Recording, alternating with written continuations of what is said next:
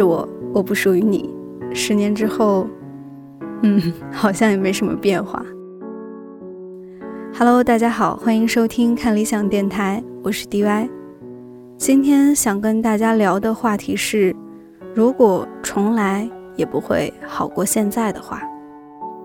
之所以想聊这个话题，主要是因为最近理想国推出了一本书，书名就很扎心，叫做《重来也不会好过现在：成年人的哲学指南》，是一本思考中年危机的书籍，来自麻省理工学院哲学系的教授吉兰塞蒂亚。其中涉及的题目有：生命除了为生计忙碌，还有什么？当青春一去不复返，而我们开始后悔。该怎么办？如何面对人生中一定会有的错过？为什么我们总觉得人生是枯燥的重复？第一次在朋友圈看到别人提及这个书名的时候，其实我想到的倒不是个体，而是整个时代吧。后来才知道，它其实是讲中年危机的。面对很多人对自己的现状不满的现状。作者给出了一个简单粗暴的答案，就是重来也不会好过现在。感觉下一句好像马上就会接，你就死了这条心吧，非常狠啊！但是听着好像也还挺爽的，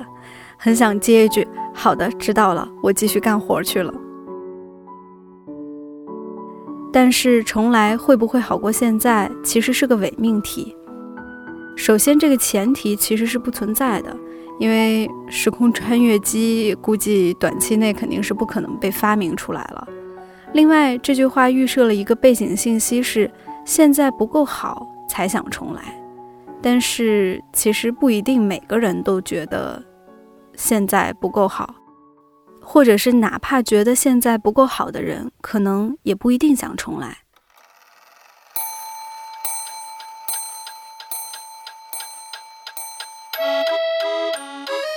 熟悉我的朋友可能有印象，我在看理想电台做的第一期节目就叫“三十还没立，该焦虑吗？”就是其中好像暗含了那种很想重来一次的那种感觉。那个时候，二十七岁的我在电台告白，我说怕自己一事无成，怕找不到生活的热情，也访问了很多可能即将到三十岁或者刚过三十岁的人。而最近我做的一期电台叫做《成为社会人的第三年》，我说自己好像变得慢了、重了、宁静了，至少不会再问说三十还没立该焦虑吗这种问题，也确实没有那种非常实在的焦虑感了。我想这种变化可能和我的工作应该有很大的关系。而我的工作又和一位我很尊敬的老师有很大的关系，那就是杨照老师。应该是前年吧，颠颠对杨照老师的一次采访，无意间提到了一个关于人生重来的问题。当时颠颠应该是出于一个比较好玩的想法，想看看杨照老师有没有别的爱好，但杨照老师的回答非常的简单干脆。但是呢，又迅速的击中了我。最喜欢的台湾流行歌手是谁？没有，因为都不认识了。如果生命可以重来，您希望自己的职业是什么？不想重来。在我看来，这个问题的难答之处在于，突然好像给了你无数选择的节点和可能。大部分人可能都会想一想。曾经想尝试或者看上去好像有意思的职业，又或者是想到自己的某一个人生节点的选择，想着说，嗯，如果换另一条路，状况会不会比现在好一点？重来一次不一样的人生。但杨照老师的回答果决的让人觉得 真是太有魅力了，跟那本书的标题一样酷炫。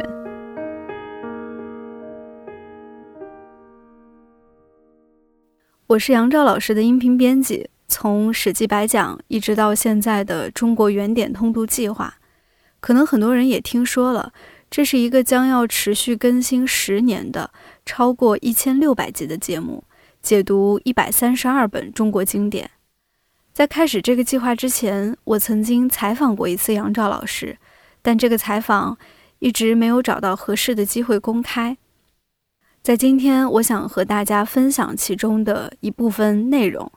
并不仅仅是说 为了推广杨照老师的节目，而是杨照老师的回答，不管是当时还是现在，对我都非常有启发，所以想跟大家分享。在这些问题当中，除了问一些。和节目相关的问题，我其实还小心翼翼地藏了一个，嗯，关于杨照老师的私人问题，也就是关于他的人生选择，他在哈佛没有完成的学业。很多人应该都知道，杨照老师有一个 title 是哈佛东亚史硕士，然后经常跟在后面的一个描述有点怪怪的，叫做哈佛大学史学博士候选人。之前和另一位文化领域的老师聊天的时候，我们聊起过杨照老师。他说他觉得杨照老师很可惜，如果他可以继续在历史领域深耕的话，应该会有很不错的学术成就了。毕竟师从杜维明、张光直的他，既经过非常专业的史学训练，又涉猎甚广，经常有自己独到的见解，不是没有这个机会。但是，没有如果。而且杨照老师对这个问题的回答也生动地诠释了什么叫做从来也不会好过现在。呃，您不是去去美国那边读硕士吗？博士。哦，就是，但是好像没有读完。没有。嗯，就为为什么原因就让你又回到台湾就没有继续完成那个？两个原因，先讲第一个原因是这个我很愿意讲，是因为。呃，今天在台湾跟在中国大陆，都很多人对美国的这个呃学制是有误会的。比如说，因为我们自己的习惯，像念完了大学，你拿了学士学位，你很自然就是考研，考研呢，你就是当研究生，下一个阶段你就一定是进硕士班，硕士念完了之后进博士班。但是我在嗯台湾，因为主要是因为黄敬新老师的关系，所以很早黄敬新老师就教会我一件事情，那就是在美国的研究院，他们的概念并不是这样的。也就是说，硕士跟博士跟我们的想象不完全一样，并不是硕士是博士的一个踏脚石，你先得拿到了硕士，你去念博士，而是硕士跟博士是有完全不一样的用意的。什么样的人念博士？基本上是如果你将来对于这个钻研学问知识，或者是你这个行业里面、你这个领域里面的那种最高端的知识跟拓展这个知识的领域，也就是说，相当一段程度你是要做研究跟教学的人，进入到学院里面，在学术里面，你才去念博士。所以我在二十二岁，我念完大学之后，那因为台湾当时的状况，我有两年的时间必须去服役当兵。所以我两年的时间想这些事，那等到我开始要申请学校的时候，其实我心里面已经非常非常明白，那就是我就是将来，我当时认为我就是要进到学院里面去，我希望就是做学术的工作，甚至当时有一个梦想说，那有没有可能在这个历史的这个领域里面，这个学术工作当中，可以建立起一些什么样的一家之言啊？那当时有这样的想法。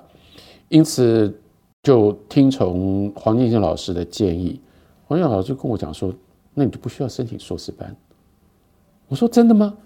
我就我就大学毕业，我可以申请博士班。”王老师就说：“你就申请博士班啊。”所以，我大概当时申请美国的学校，申请了七所学校，好像只有一所是硕士班，其他全部都是博士班。那后来就大概都拿到了入学许可。那我说我就去了美国。所以我去了美国，我从一开始的时候，我进的就是硕就是博士班。那进了博士班，因为我是这种方式进了博士班，这个在海峡两岸我们的那个说法，其实我就说这个是有问题的，就叫这种叫做职工博士。职工博士好像很了不起一样，没有职工博士一点都没有了不起，只是你的志向比较早决定决定了，你就跳过硕士的这个这个领域，不这个阶段。所以我在美国待了六年。那因为我是这种理由进博士班的，所以我清楚知道我需要一个博士学位，我要念到一个博士学位，是因为我要进到学院里去。可是也就在这个六年，事实上大概从我离开台湾的那那个时候就已经，就另外一个问题是台湾的整个时代的背景的变化。我一九八七年离开台湾，我离开台湾的前两个月，台湾刚好解严。所以当时台湾进入到最动荡的一个政治跟社会的改变的那个激烈的时期。我从大学时期就开始参与参与在这个党外民主运动当中，所以一九八七年接下来开始的所有台湾社会的这些骚动，那里面很多很多都是我当年的的大学一起。一起聊天、一起组织、一起工作的这些好朋友们，所以当时会难免在心里面会有这种失落感。我觉得我是一个学历史的人，但非常非常奇怪，台湾在那个历史的转折点上，我缺席了。所以那个对台湾社会、台湾政治的那个关怀，后来就越来越高。那等到一九九三年，这是一个。重要的关键的转泪点，因为一九在九三年，我当时正在写我的博士论文，可是因为我在写博士论文，所以我有了一个机会，就是这个王范生，呃，我的学长，这个王范生，他的协助底下，就让我回到中研院史语所去做一年的研究助理。那在那一年当中，我回到台湾，在那一年当中，我就下定了决心。我不要在学院里，我觉得台湾社会有太多太多，更多更吸引我或我想做的事情。那所以我就说，从头到尾，我本来就不是为了念一个博士学位而去念一个博士学位嘛。所以等到一九九三年到九四年，我离开中研院的时候，我已经非常非常确定，我就不要进大学，我不要留在中研院，我也不想进大学，那我就不需要一个博士学位了。所以这就是为什么。到后来，我就完全没有任何的动机，没有任何的动力，再去把博士学位给完成。那其实相对就变自由了，就是自由。那个也是在那个时代的那个台湾的气氛，就有一种其实不是个头衔的头衔，叫做民间学者。突然就觉得说，当个民间学者多好啊！没有人管你。然后呢，我在中研院里面所看到的许许多多台湾学术界的一些问题，我所知道在台湾的大学里面，在那个状况底下所碰到的很许许多的，我越来觉得说，干嘛作为一个体制里面的学者呢？当我有机会，我还可以养活我自己，可以当一个民间学者，我就选择做了一个民间学者。所以这个大概就是在这样的状况底下。那我也到现在为止还是觉得我的选择是对的，因为那样我才能够读各种不同领域的书，我才能做各种不同的思考。如果是进到了任何一个这个学问学术的体制里面，那个体制必然会让我，嗯，广度一定不可能这么广。当然，或许会让我在某一些领域上面，我可以做更作家的做得更深入，但这个就是在个性上面也不是真的我那么喜欢，真的想要追求的。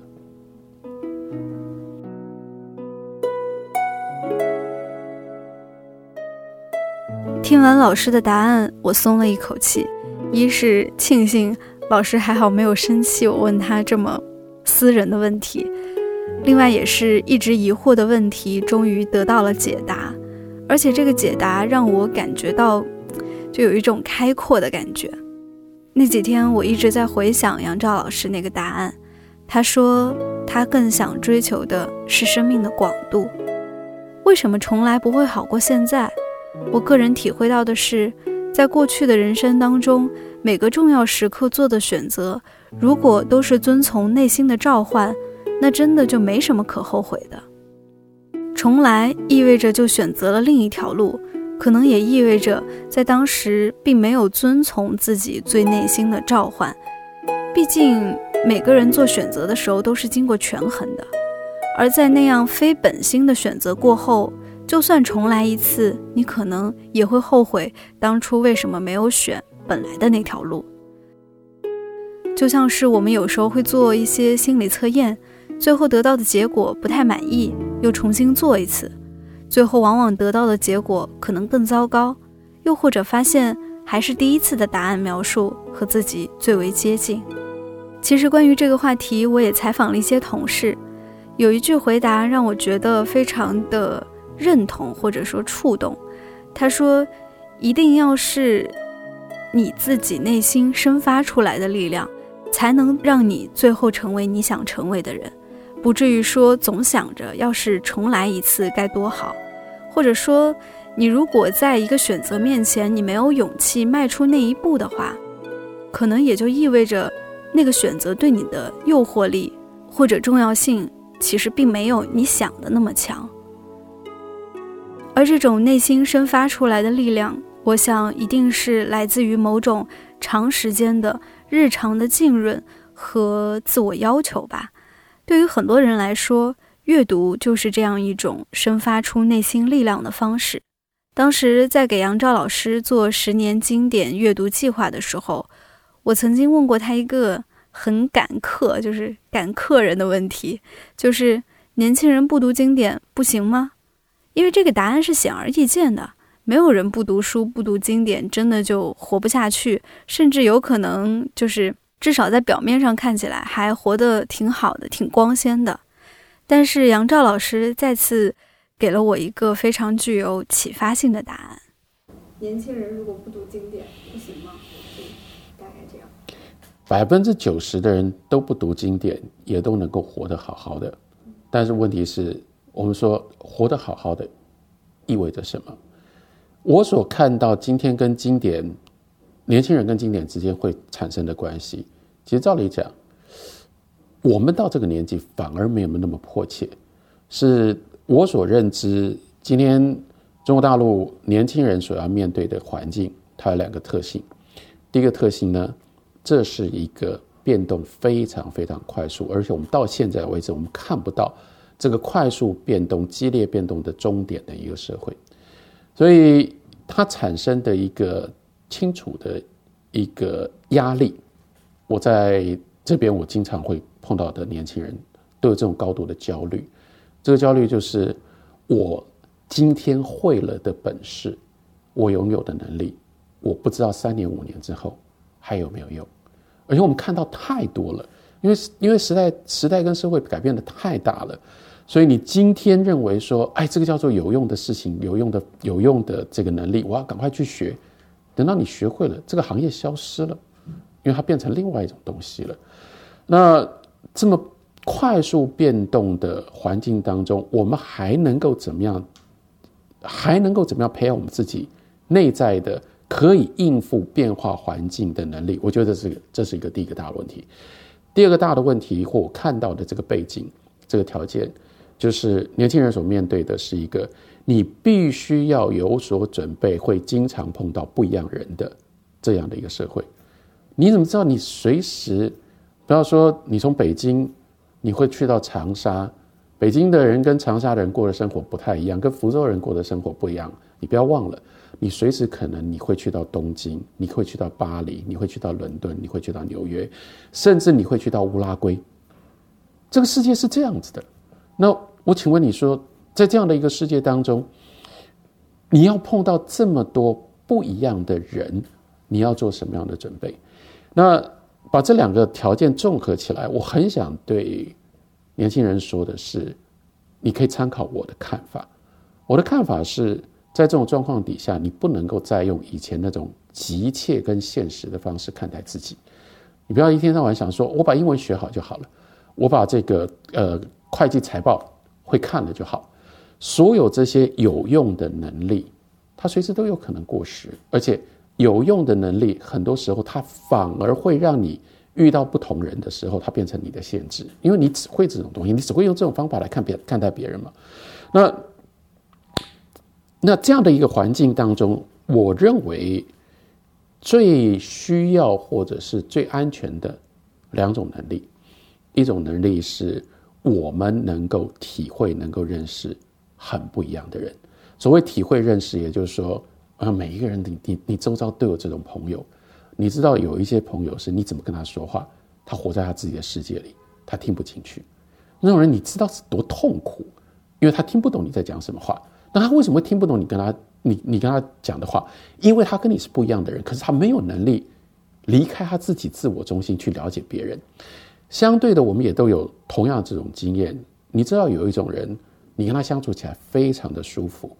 因为不管他的个性是什么，不管他的行业是什么，你跟他说话，你知道他听进去你在说什么。他为什么能够听进去你说什么？甚至有的时候，你还没说你想说的，你觉得他都可以体会、可以理解，因为他拥有一种 sympathy 跟 empathy、empathize 的能力。他能够体会你是一个什么样的人，他是用你的立场、用你的态度来了解你说了什么话。跟这种人在一起，我们都很舒服啊。所以这个是很根本的一种能力。那这种根本这种能力怎么来呢？这种能力很大一部分是，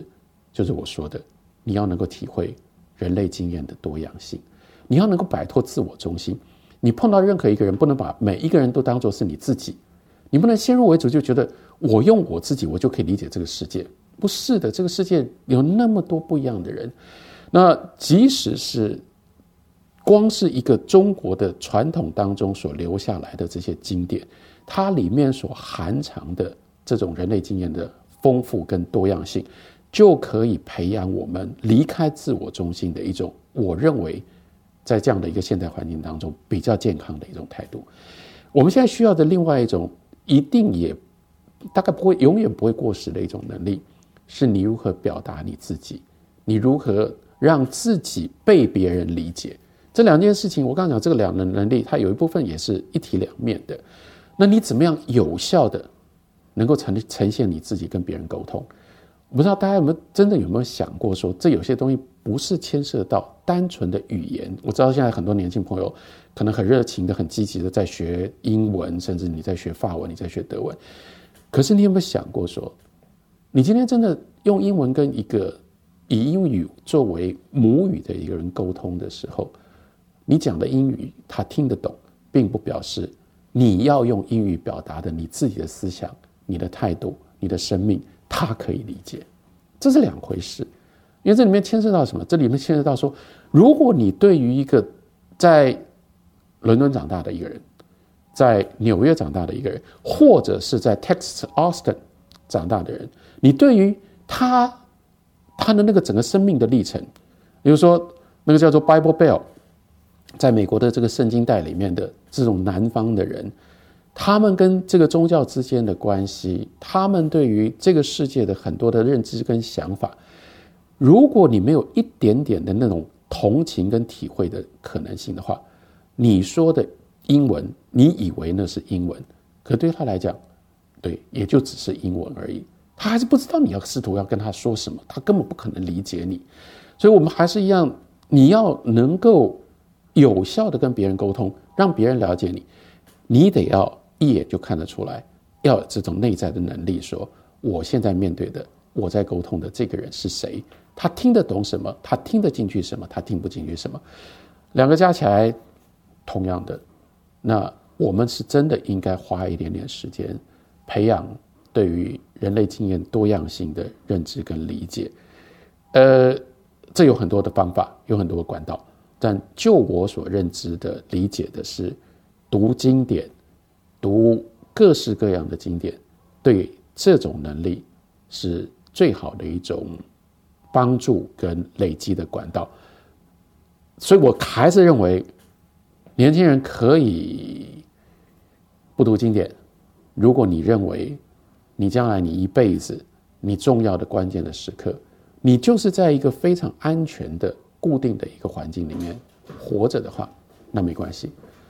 可是，如果你真的要是面对现在多变化，然后呢多样的这个环境，我还是劝大家考虑一下，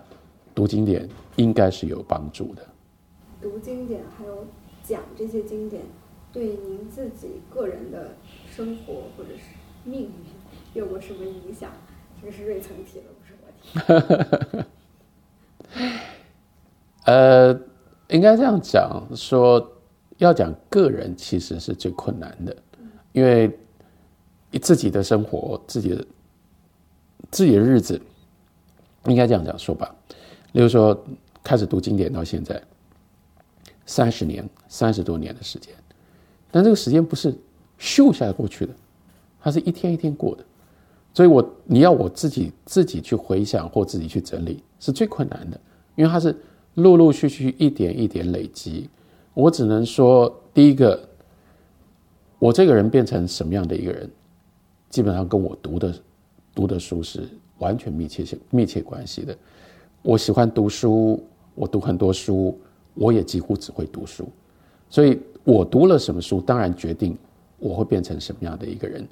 第二个。在这个选择读书的过程当中，这个书又必然分成不同的种类。有一些种类是快速的浏览过去的，有一些书呢是为了为了吸收或者是为了取得特定的知识内容而阅读的。但是会有一块比较稍微特别的书，它的特别在于，例如说哈，就是没那么容易读。所以不可能读得那么快，你不可能从这个书里面直接就说我要什么，他是不用这种方式呼应你的这种书，这种书我都花了比较多的时间，比较专注的去读，它就平时必然产生一种效果，这个效果就是它会影响我作为一个人的各种选择。那所以读经典，倒不是说整体。他把我改变成为一个什么样的人？是每一本经典的书，当我用这种方式认真去读的话，它一定至少从两个面向可能改变我。比如说，有一些经典的书是会让我清楚的在教我说，在看待这个世界上面，在跟别人这个相处上面，我的是非是非对错善恶的概念会被这个书所影响。当然也有另外的一种书，一些书是在那个过程当中，他让我知道说，这不是我所相信的，或这跟我之间没有这种那么具体的生命的关系。可是呢，这也有好处，他就会倒过来，他会让我去问或让我去想。那如果这些东西我不觉得我可以接受，或它不是对我来讲这么亲近的东西。为什么有其他的人，他们可能会相信这个，或对这种这种内容觉得如此的亲近？举例来说，例如说，这么长久以来，像我会反反复复的读《论语》，那就就是前面讲的那个第一类的书，因为孔子的对很多事情的态度记录在《论语》里面，都让我有所同感，有所呼应，那就会一而再再而三强调，加强了我对这个世界的判断跟判断的方式。第二种，举个例子来说，例如说佛经，当然在这上面，我也经常会特别的这样去区分，像文道，他是学佛的人，我是学佛教的人，这是两种不一样的态度。我在美国念书的时候，我也花很多的时间，我的这个嗯博士班的领域当中，专业领域当中有一个领域就是中国佛教史嘛，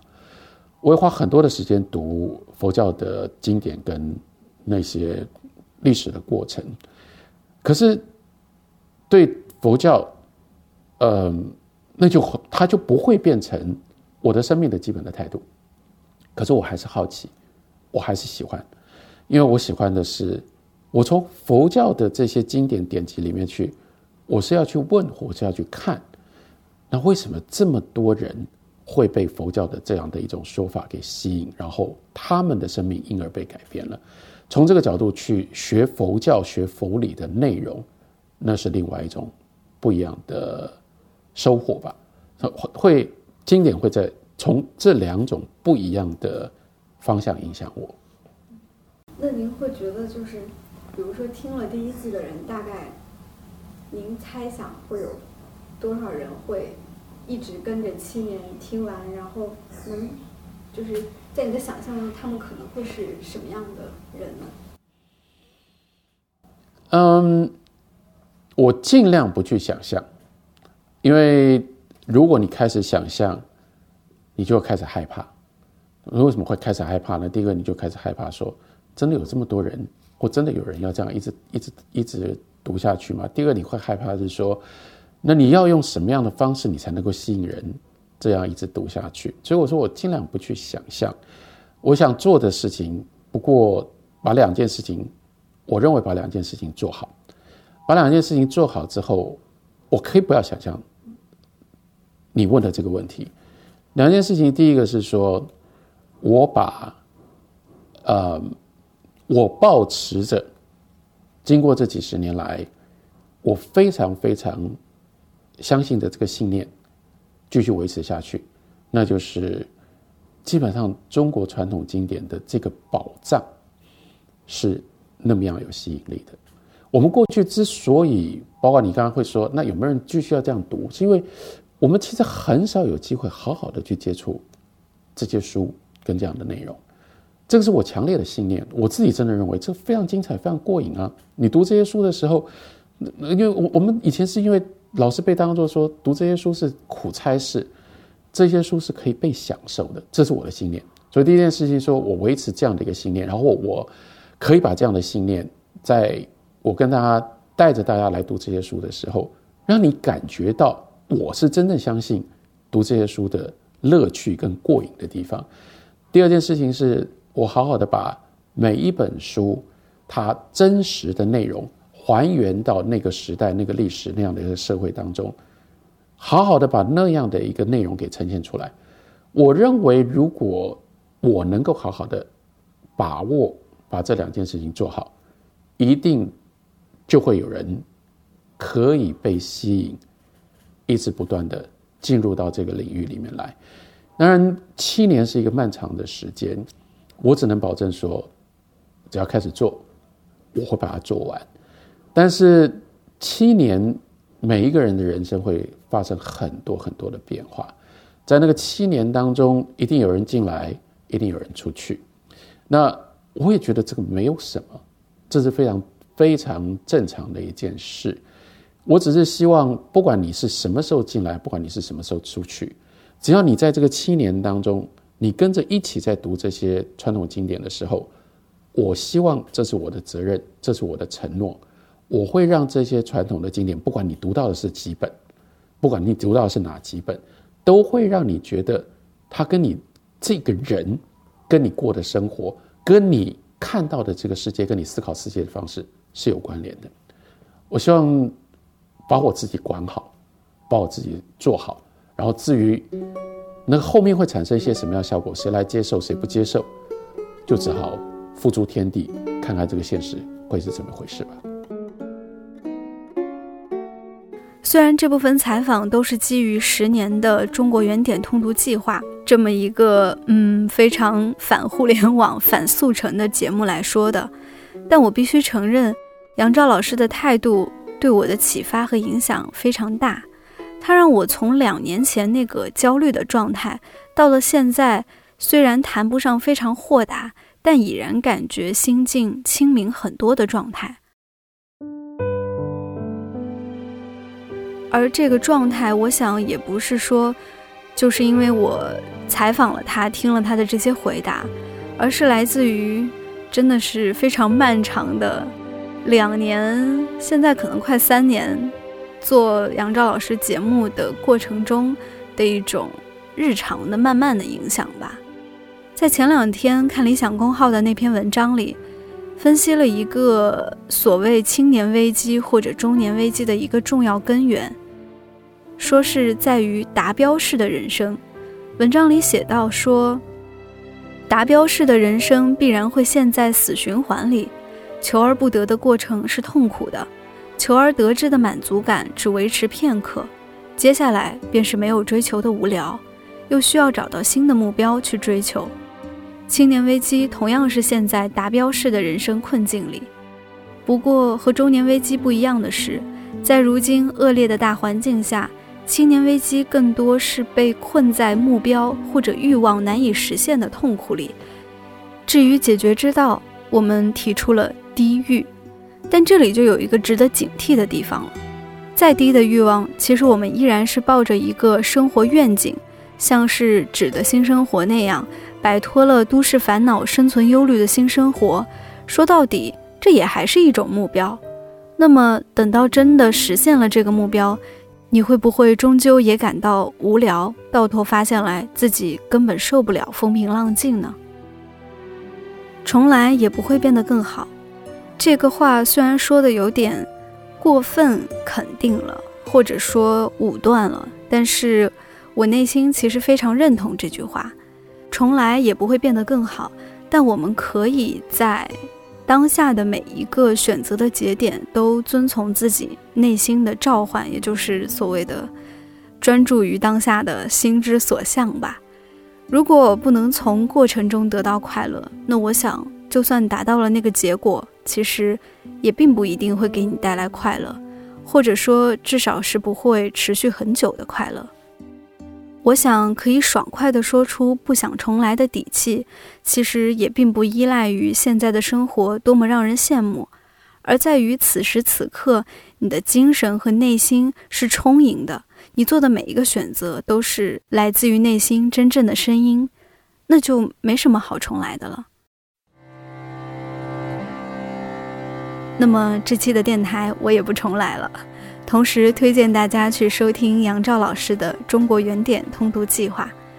这期的彩蛋是对于三个并不想重来的同事的采访，我发现这好像是看理想的员工特质，希望也能给你一些启发。我是 DY，我们下期再会。没有选择，因为当年这个就是，嗯，我觉得人在选择，他也逃不出来这个时代，所以我个人就是那种随波逐流型的，没有太多选择。当时就是小的时候喜欢读书，然后就想，那我找一个跟书有关的工作。来到出版社呢，当年那个，当年理想国还没有叫理想国呢，它也不是一个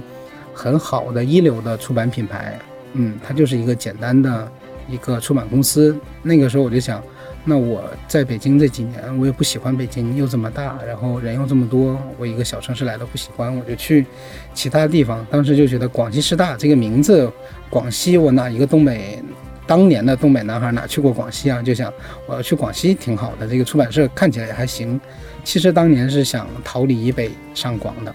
嗯，逃离北京的，只是。只是写了一封热情洋溢的那个自白，嗯，跟这个不知道是谁说一下，就是那个简历写我喜欢什么什么书，结果被当时的广西师大的某一位领导看到了，就觉得哎，这个小孩好像不错，但是说的书呢一本我们广西出的没有，都是北京的，那就把它推给北京吧，就是这样留到北京。所以我觉得好像不是我个人选择吧，如果我今天个人选择的话，那还不知道人在哪儿呢。就是，如果让你重来一遍，如果重来一遍，啊，对，可能还是这样，因为就是我觉得就是你再逃也逃不出来这个这个人生，所以没有特别多的就是主动权可以。就就是这两年一直都有这种感觉，加上我去年家里的那些事情嘛，然后。所以我曾经也有一种想法，就是如果我当时早就怎么怎么样，或者我重新高个考会怎么怎么样，或者大概这样，或者说我我换一个工作怎么怎么怎么样，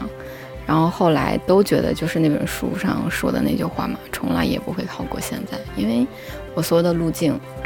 我现在工作中我觉得体会特别深，就是我做的每一件事情和我想做的每一件事情都跟我来公司之前的前二十九年，呃，前二十七年。做过的一些事情和经历过的一些事情是有关系的。你像阿令给我写的那个话嘛，张开嘴，迈开腿，就还在往前，就是还在往前，就是一边走一边跑，大概是这种状态。然后可能会有一些一些磕磕绊绊呀，然后有一些那个坎儿你得跨过去，这都是很正常的。就是。也不算，就是你要接受自己的选择，因为长了长大到到现在这个成年人的阶段，我们太贪婪了。我我只能说我们太贪婪了。就是每就是每次给你人生选择的时候，你总只能选你只能选择一条路，对不对？但是你还是会看着那边的风那条路上的风景，然后说啊，那边我也想要。对，然后就说自己妥协了。对，就说自己妥协了。但是其实这就是代价嘛。你就是我。我其实到现在也没做到，但是我我记得有一个我的朋友，就年长一些的朋友跟我讲过，就是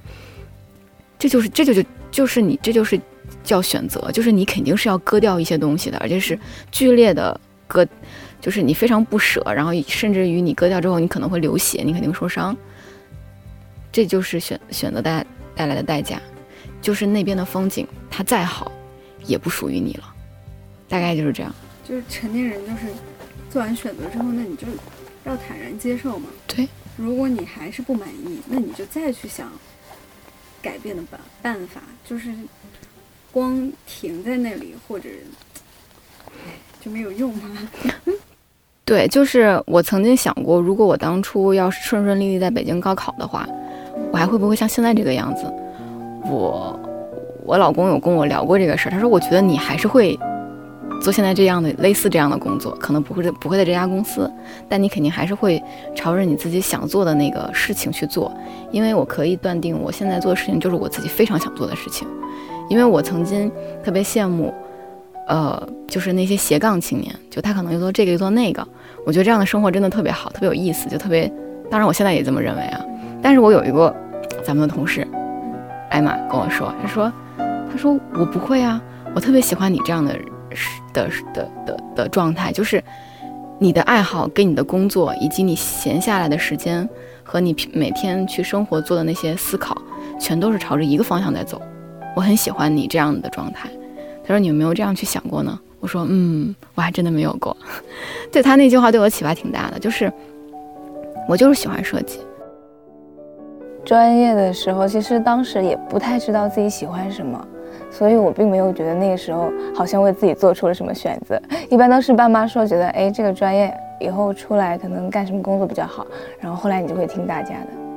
就是你可能看到什么小语种会觉得很感兴趣啊，看到什么广告学会觉得好有意思，但是后来想想，嗯，可能当老师比较稳定，所以当时就是呃选的专业就是汉语言文学和小学教育。对，嗯，当时已经想好当老师了。对，是的。嗯，那为什么？就我还是很关心，你为什么会跳脱出？就其实是你。高考那时候已经打定主意要做的事情，嗯，突然又到了看理想来。当时就是在毕业的前半年，其实已经就考上那个老师了，嗯，也是带着一种，带着一种自己有一些呃。会带着一些自己关于教育的想法去进入到这个，呃领域当中，但是真正去做这件事情的时候，从实习的时候开始，就会发现，哎，自己好像并不是很喜欢这个工作。但是因为那个，因为很快就考上了，所以也没有想很多，马上就，然后马上就进入岗位。最后，其实最让我不喜欢的一个点，就是因为。在有很多很多的孩子的情况下，在其他的班级都已经，呃，通过就是一种比较老师比较凶的这种方式，就孩子们都已经安静下来了，你自己也会觉得很焦虑。但是，除了对孩子们，就是用语言去骂他们、凶他们之外，好像又没有什么其他办法能够把。这个纪律给维持好，所以就会当时是很困惑，然后也非常不喜欢这种方式。就是最开始你在批评学生的时候，你内心是平静的，你觉得你好像是因为要教育他们，所以才必须摆出这种样子。但后来当你，呃，后来你去批评孩子的时候，你语言是生气的，你整个人自己也变得生气了，就你慢慢会变成自己非常不喜欢的那种人。然后在我觉得非常压抑的时候，其实我是想从那个环境中去跳脱出来，我想面对真实的自己。所以当时一直在想，我到底喜欢的是什么。首先，我是回想起我在大学里面最快乐的一段时光，就是在，呃，校园广播台的那段时间。所以，我会发现，其实我对于像是电台，就是这种传播内容，然后有。然后可能还要加上声音的元素，就这这两种东西，我是特别感兴趣的。从小其实比较喜欢和语言有关的事情，就是朗诵啊、主持啊之类的。呃，另外一点就是，